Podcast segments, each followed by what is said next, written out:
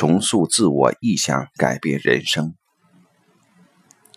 在这个地球上，不经你允许，任何人都无法让你觉得低人一等。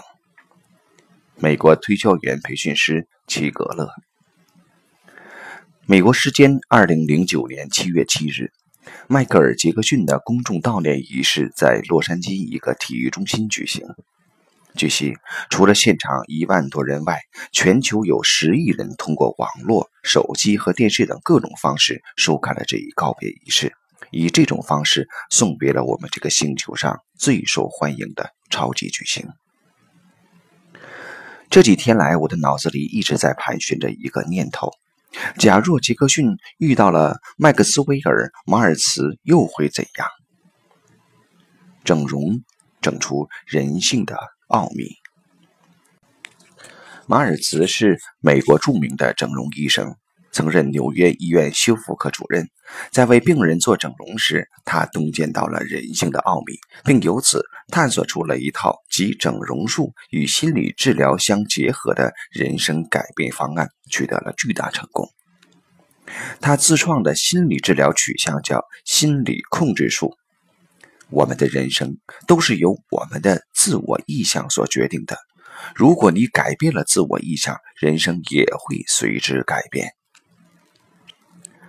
马尔茨是如何发现人性的这个奥秘的？这和马尔茨的工作有关。多年的整容经验令他发现两类现象：许多例子中，改变外部形象似乎能创造一个全新的人。我手中的手术刀变成了一根魔棒，它不仅能改变病人的外貌，而且能改变病人的整个人生。生性害羞、不善交际的人变得大胆而无畏，一位笨男孩变成机灵聪慧的少年，后来还成为某知名公司的管理人员。向来怀有铁石心肠的罪犯，几乎一夜间从无可救药的家伙变成了囚犯标兵。也有一个谜团始终让我不解：如果手术刀有魔力，那么为什么有些人脸部焕然一新，却始终死性不改呢？此外，他还发现很多人有虚构之丑，在他和其他旁观者看来，当事人相当漂亮，但当事人自己却坚定地认为自己很丑，所以一定要整容。这些现象为什么会发生？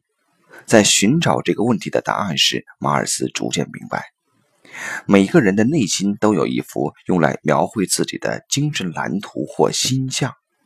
对我们的意识来说，这幅图像可能模糊不清、朦朦胧胧、不甚分明，甚至一个人的意识根本没有觉察到它的存在，但它的确就在那里，完完全全纤毫毕现。这个自我意向就是我们自己对。我是什么样的人的看法，它是以我们的自我看法为基础形成的。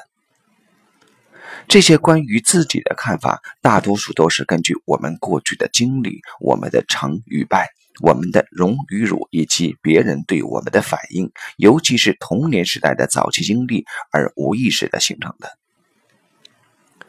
对于一个人而言，一旦某种对自己的想法或信念进入这幅图像，它就会变成事实。我们并不质疑它的正确性，而是头也不回地按照它去行动，就像它是真的一样。自我意向会控制你能做哪些事，不能做哪些事，哪些事对你来说很难，哪些事很容易，甚至会决定别人对你有何反应。其确定性和科学性，就像一只温度计控制你家中的室内温度一样，无可辩驳。